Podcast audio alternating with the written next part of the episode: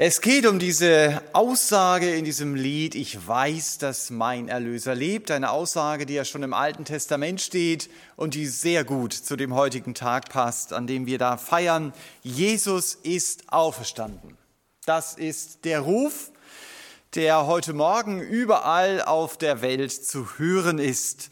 Und zwar ist es so, dass Jesus nicht nur in den Träumen der Jünger auferstanden ist, wie die historisch-kritische Theologie das sagen würde, sondern er ist tatsächlich auferstanden. So habt ihr es als Echo ja auch wiedergespiegelt. Er ist wahrhaftig auferstanden. Paulus schreibt es auch mal den Korinthern in seinem berühmten 15. Kapitel. Da sagt er, Christus ist auferstanden und er ist von den Toten auferweckt worden. Und weil das so ist, deshalb hat der Tod seinen Schrecken verloren. Seitdem Jesus auferstanden ist, hat der Tod nicht mehr das letzte Wort. Als Christen haben wir eine Hoffnung, die weit, weit über dieses Leben hinausgeht. Und von dieser Auferstehungshoffnung redet auch der Jünger, der sich am Anfang sehr schwer damit getan hat, dass Jesus auferstanden sein soll, nämlich der Petrus. Er beginnt seinen Brief sogar mit diesen Worten und diesen Text wollen wir jetzt gemeinsam lesen aus 1. Petrus 1 ab Vers 3. Ich lese dann bis Vers 5. Da sagt Petrus, 1. Petrus 1 ab Vers 3, gepriesen sei der Gott und Vater unseres Herrn Jesus Christus, der nach seiner großen Barmherzigkeit uns wiedergeboren hat zu einer lebendigen Hoffnung durch die Auferstehung Jesu Christi aus den Toten, zu einem unvergänglichen und unbefleckten und unverwelklichem Erbteil, das in den Himmeln aufbewahrt ist für euch die ihr in der Kraft Gottes durch Glauben bewahrt werdet zur Rettung, die bereitsteht, in der letzten Zeit offenbart zu werden. Also du merkst, wenn du diese Verse liest, das ist so ein Feuerwerk der Hoffnung, dass der Petrus hier abbrennt. Und deshalb passt es sehr gut, dass wir heute Morgen feiern, Jesus ist auferstanden. Und dass wir uns gleichzeitig auch daran erinnern, Robin an der Liebe, sondern man erkennt sie auch an der Hoffnung. Freue dich, du hast Hoffnung. Heißt deshalb meine dritte Predigt in der Miniserie Woran erkennt man einen Christen? Freue dich, du hast Hoffnung. Und wenn Petrus von Hoffnung redet, dann bleiben seine Augen nicht auf dieser oder an dieser Welt haften. Er freut sich, so haben wir es hier gelesen, über sein unvergängliches, unbeflecktes und unverwelkliches Erbteil im Himmel. Also du merkst, wie viel Emotion darüber kommt. Muss mal versuchen, diese Worte ganz schnell hintereinander zu sprechen, dann merkst du, wie du ins Stolpern kommst. Er redet von der Hoffnung. Aber wenn ich ohne Jesus unterwegs bin, dann habe ich diese Hoffnung nicht. Paulus drückt es mal aus in Epheser 2, Vers 12. Da sagt er rückblickend, ihr hattet keine Hoffnung. Und warum nicht? Er begründet es und er sagt, ihr wart ohne Gott in der Welt. Ohne Gott muss sich alles hier nur um ein kleines Leben auf dieser Erde drehen. Und ich muss mir einreden, nach dem Tod ist alles aus. Der Philosoph Peter Kreft erzählt die Geschichte eines siebenjährigen Jungen, der etwas sehr Schreckliches erlebt hat. Sein dreijähriger Cousin ist verstorben. Und dieser Siebenjährige fragt jetzt seine Mutter, ja, wo ist denn dieser Cousin jetzt? Natürlich, das ist, was ein Kind beschäftigt. Und diese Mutter gibt ihm eine Antwort, die zeigt, wie arm ich bin, wenn ich diese Hoffnung nicht habe. Kräft schreibt, die Mutter antwortet, dein Cousin ist zur Erde zurückgekehrt, von der wir alle kommen. Wenn du im nächsten Frühling siehst, wie die Erde Blumen hervorbringt, kannst du wissen, dass es das Leben deines Cousins ist, das diese Blumen düngt. Das ist Hoffnung, in Anführungsstrichen, wenn ich Jesus nicht kenne. Ich kann mich nicht auf mein Erbteil im Himmel freuen. Ich bleibe immer auf dieser Erde.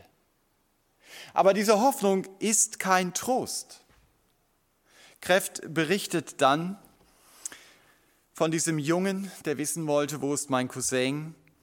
Er hat nach der Antwort der Mutter geschrien, ich will nicht, dass mein Cousin Dünger ist.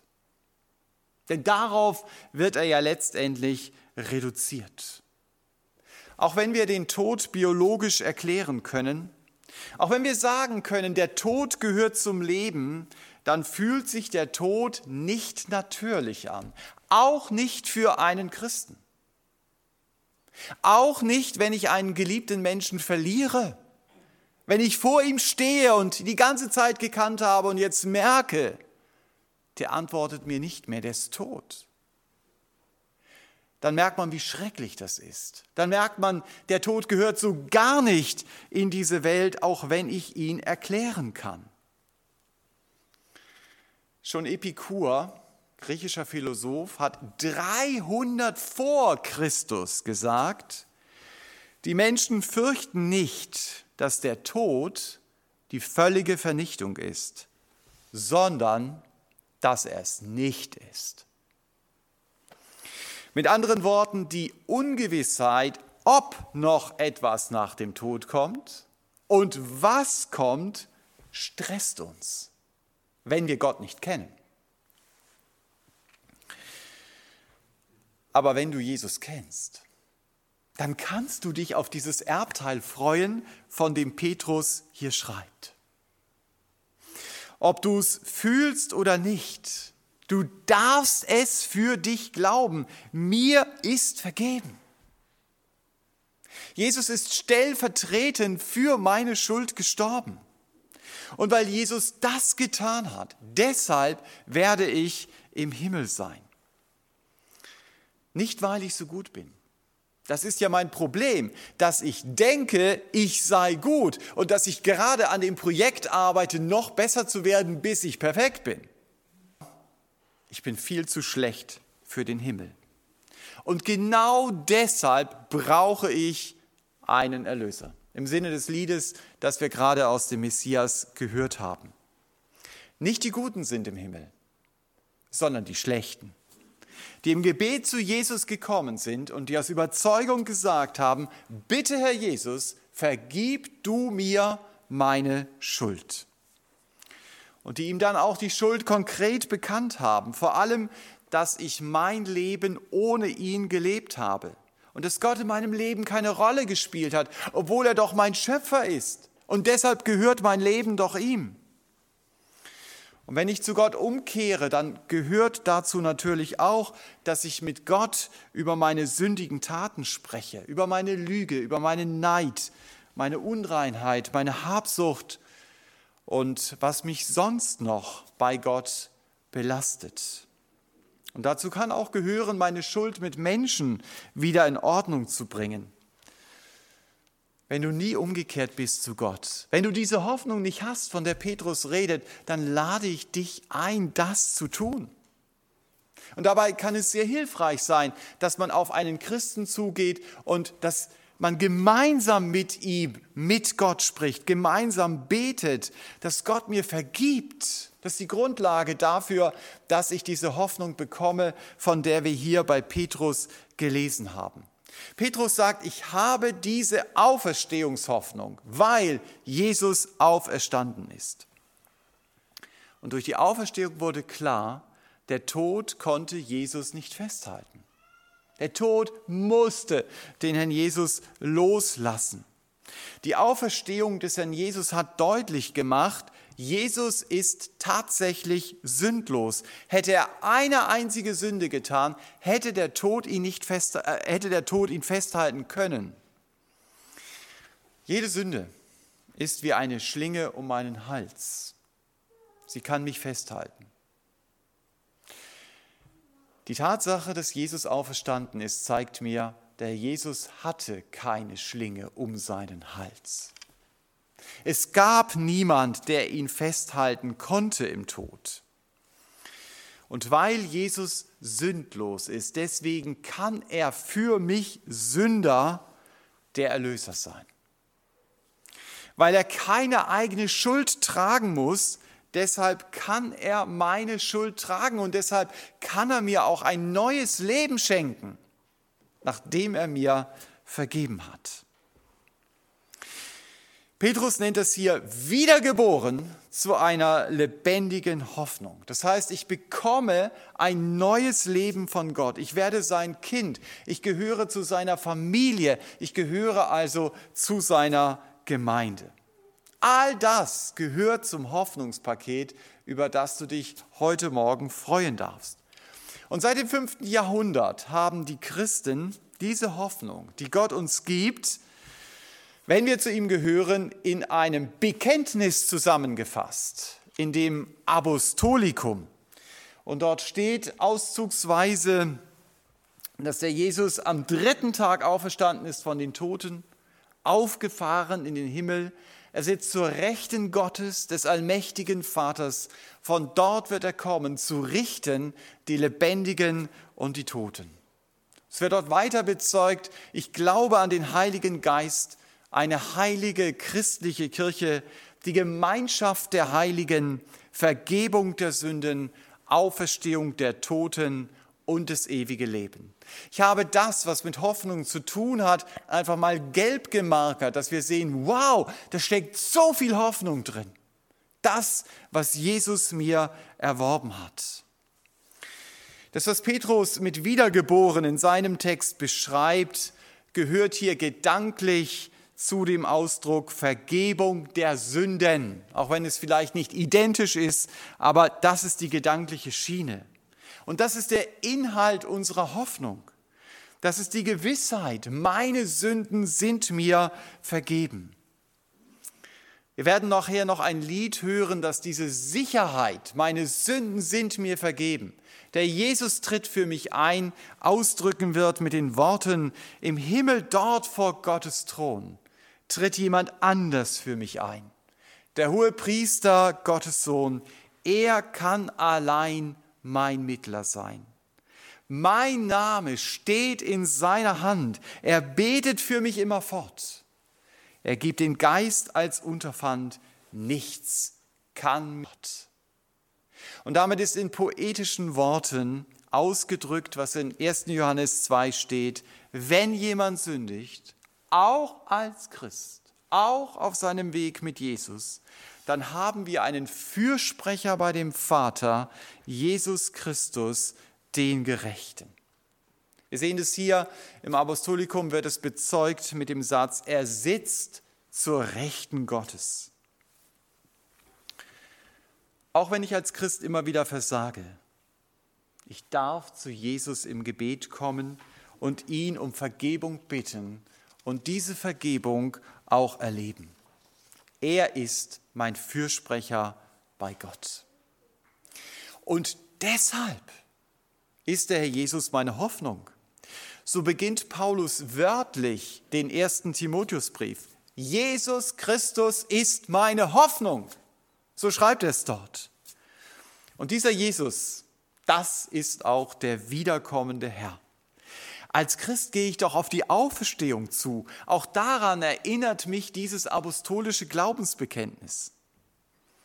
Und gerade in der gegenwärtigen Situation, in der die Gesundheit manchmal auch bei Christen deutlich wichtiger wird als die Hoffnung auf den Himmel, muss ich mir das immer wieder sagen lassen, ich werde zu einem Leben mit Jesus auferstehen.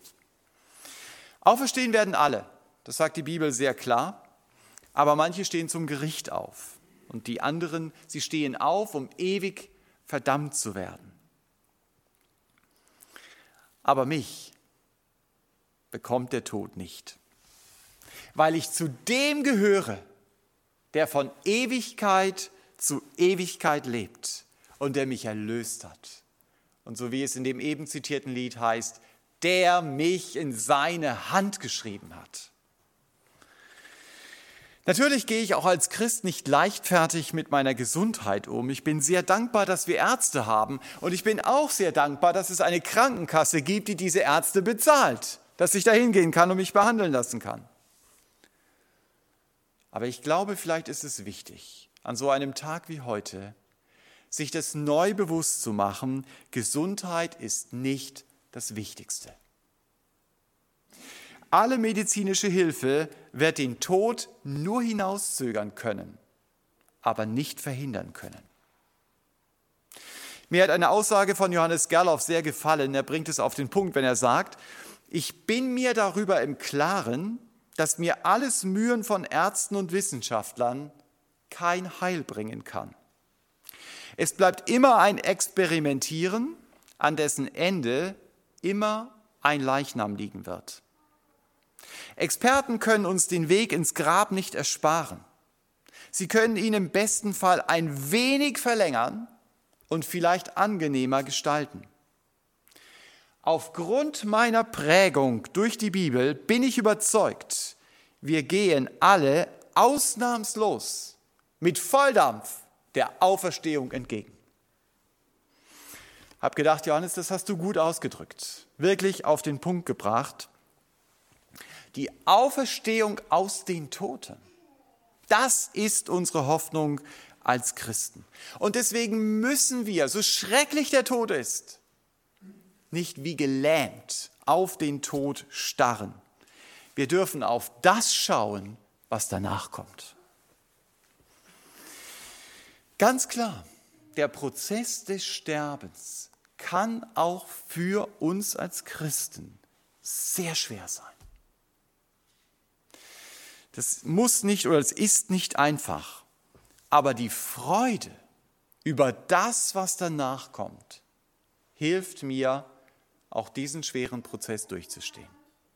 Hilft mir vielleicht auch jetzt die eine und andere schwere Situation in meinem Leben auszuhalten. Stell dir vor, da gibt es eine Anne und eine Frieda, die schreiben beide ihr Abi. Beide sind nicht die Leuchten in der Schule, deswegen ist das Abi von beiden auch nicht berauschend. Interessanterweise haben sie die gleichen Noten, sie stecken in der gleichen Situation. Und doch, es gibt einen Unterschied zwischen den beiden. Die Anne hat eine Zusage von ihrer Wunschfirma, du kannst nach deinem Abi bei uns dual studieren. Wir wollen dich. Die Frieda hat noch keine Zusagen. Sie hat auf ihrem Schreibtisch ein paar Absagen liegen und auch das, was im Moment so in der Schwebe ist, das klingt nicht verheißungsvoll. Was meinst du? Sind Anne und Frieda ähnlich deprimiert über ihr Abi, da sie doch die gleichen Abi-Noten haben? Ich denke, viele von euch würden sagen, naja, da gibt es viele Faktoren, das kann ich natürlich nicht so sicher sagen. Ja, das ist immer so wie Rechtsanwälte reden, das ist gut. Ähm, aber vielleicht würde der eine und andere sich doch dazu hinreißen lassen zu sagen, naja, ich würde mal vermuten, dass die Anne etwas weniger deprimiert ist über ihr Abi, weil sie nämlich eine konkrete Zukunftshoffnung hat. Es sind also zwei Menschen, eine sehr ähnliche Situation, aber wahrscheinlich gehen sie sehr verschieden mit diesen Schwierigkeiten um, weil ihre Zukunftserwartung so unterschiedlich ist. Was ich von der Zukunft erwarte, hat eine enorme Auswirkung für meine Gegenwart heute. Die Sklaven im 17. Jahrhundert in den Südstaaten der USA hatten eine äußerst schwierige Gegenwart. Sie waren Sklaven, rechtlose Sklaven. Aber gerade deshalb reden sie in ihren Liedern, in ihren Spirituals so viel von der Zukunft, die sie bei Gott haben. Und manche ihrer Lieder kennen wir noch heute wie Go Tell It on the Mountain oder When the Saints Go Marching In. Wenn die Heiligen einmal dort sein werden. Sie haben sich mit diesen Liedern immer wieder an das Ziel erinnert, zu dem sie eigentlich unterwegs sind. Und sie haben sich mit diesen Liedern die Hoffnung in ihr Herz gesungen.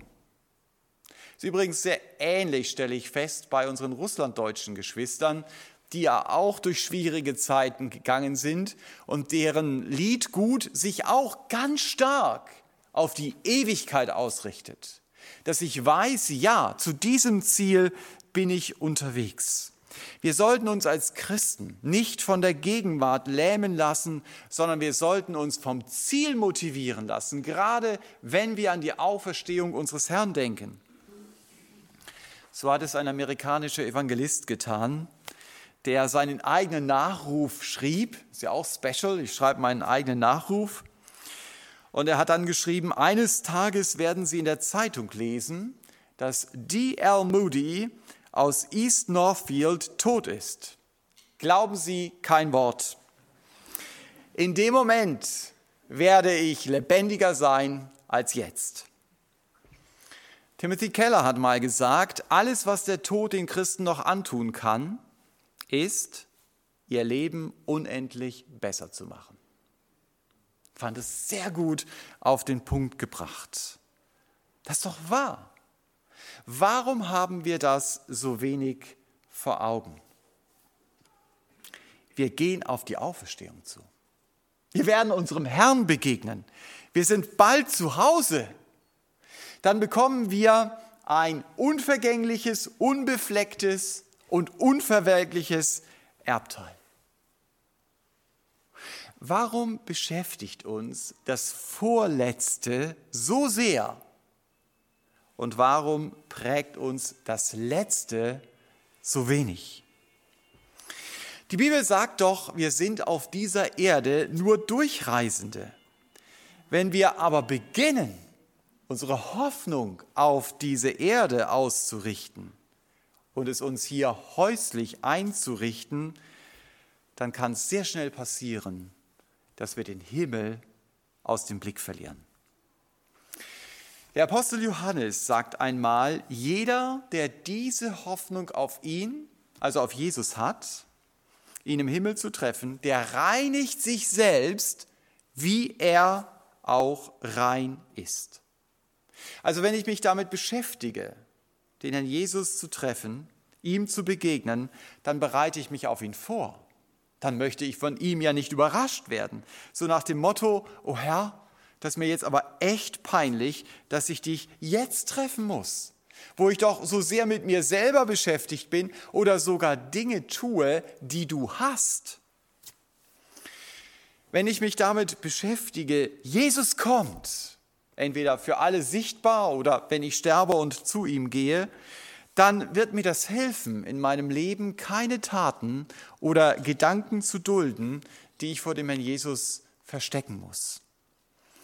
Und da lasse ich in diese dunklen Lebensecken doch Gottes Licht hineinstrahlen, indem ich diese Taten und diese Gedanken Gott bekenne, die ihm nicht gefallen können und sie in seiner Kraft dann auch sein lasse. Welche Rolle spielt die Auferstehung und der Himmel noch in meinem Alltag? Freue ich mich drauf? oder denke ich kaum noch daran? Im Apostolikum steht zum Thema Hoffnung auch, von dort wird er kommen, zu richten die Lebendigen und die Toten. Noch einmal, weil es so ernst ist, die Auferstehung ist auch eine Auferstehung zum Gericht. Hier wird getrennt werden zwischen denen, die gerettet sind und denen, die verloren gehen, zwischen denen, die eine Ewigkeit mit Gott verbringen dürfen und denen, die für ewig in der Hölle sein müssen. Bei der Auferstehung wird Gott alles Unrecht richten und er wird auch die Gerechtigkeit wiederherstellen. Ich muss also nicht daran glauben, ja, eines Tages wird es in dieser Welt irgendwie besser werden und die Menschen werden besser werden. Die Bibel sagt, nein, das wird nicht geschehen. Aber Gott wird eine gerechte Gerechtigkeit geben, er wird alles Übel in Ordnung bringen. Wer von Gottes Gericht nichts wissen will, der sagt damit, das Unrecht der Diktatoren dieser Welt, die selber dann friedlich im Bett gestorben sind, wird nie mehr zur Sprache gebracht. Und das stimmt nicht. Die Bibel sagt sehr deutlich, dass es zur Sprache gebracht werden wird, dass jedes Unrecht bestraft werden wird. Und wenn ich dann nicht weiß, meine Strafe liegt auf dem Herrn Jesus, dann wird mich die Strafe selbst treffen. Aber wenn ich andererseits Unrecht erlebt habe, dann macht mich dieser Gedanke auch ruhig. Auch wenn ich das vielleicht auf dieser Erde nicht mehr erlebe, dass Gott auch mein Unrecht zur Sprache bringen wird, egal. Gott wird auch mein Unrecht zurechtbringen. Und deshalb muss ich nicht wie ein Löwe kämpfen, jede Menge Kraft investieren, um ein Recht zu bekommen. Das wird der Herr machen. Das ist meine Hoffnung, die mir hilft, auf dieser Erde etwas stressfreier zu leben und mich auf mein Erbteil zu konzentrieren, von dem der Petrus hier redet. Weil Jesus auferstanden ist, deshalb kann ich mich auf den Himmel freuen. Und ich habe eine Hoffnung, die ist nicht von dieser Welt. Ich habe eine Hoffnung, Leute, die kann mir nicht durch den Tod genommen werden. Eine Hoffnung, die weit über das Grab hinausgeht. Gegenteil, der Tod ist eine Drehtür, um vom Glauben zum Schauen zu kommen. Dann wird das ewige Leben das ich jetzt schon durch meine Beziehung zum Herrn Jesus habe, es wird dann sichtbar werden und es wird dann unvergänglich sein. Und über dieses Leben wird man dann auch sagen können, es ist nicht nur unvergänglich, sondern unbefleckt und unverwelklich, so wie es hier von diesem Erbteil heißt. Freust du dich drauf? Freust du dich drauf, dem Mann in die Augen zu schauen zu dürfen, dessen Auferstehung du heute feierst? Dem Mann in die Augen zu schauen, der sagen kann, ich bin lebendig, von Ewigkeit zu Ewigkeit. Und ich habe die Schlüssel des Todes und ich habe die Schlüssel des Hades. Mit anderen Worten, ich habe den Tod besiegt. Und deshalb brauchst du seit Ostern keine Angst mehr zu haben vor dem, was nach dem Sterben kommt. Wenn der Jesus kommt, dann werde ich ihn sehen. Und dann beginnt eine Zeit der Freude, wie ich sie auf dieser Erde nie erlebt habe. Und diese Freude, die wird dann nicht nur eine kleine Zeit sein, sondern die wird ewig sein. Kein Wunder, dass der Petrus hier nach Worten ringt, wenn er sagt, Gepriesen sei der Gott und Vater unseres Herrn Jesus Christus, der nach seiner großen Barmherzigkeit uns wiedergeboren hat zu einer lebendigen Hoffnung durch die Auferstehung Jesu Christi aus den Toten. Weil ich zu Jesus gehöre, habe ich einen Anteil am Himmel. Und das motiviert mich. Ich vertröste mich nicht mit dem Himmel, sondern ich werde aus dem Himmel getröstet, wie Peter Hane das mal so gut formuliert hat. Und das, was ich an 1. Petrus 1 besonders finde, ist, dass Petrus auch betont, in der Kraft Gottes werde ich durch den Glauben von Gott selbst bewahrt, dass ich am Ziel ankomme. Ist das nicht super? Im Himmel werden nicht nur die Kämpfer und Siegertypen sein, sondern vor allen Dingen die, die sich an Jesus festgehalten haben. Ich weiß, es ist schon mal zitiert worden, das Zitat von Luther hier, aber ich, das passte so gut, ich konnte es mir nicht verkneifen, es hier doch nochmal zu zitieren. Er sagt, wie Judas an den Baum mich hängen, das tue ich nicht. Ich hänge mich an den Hals oder Fuß Christi wie die Sünderin.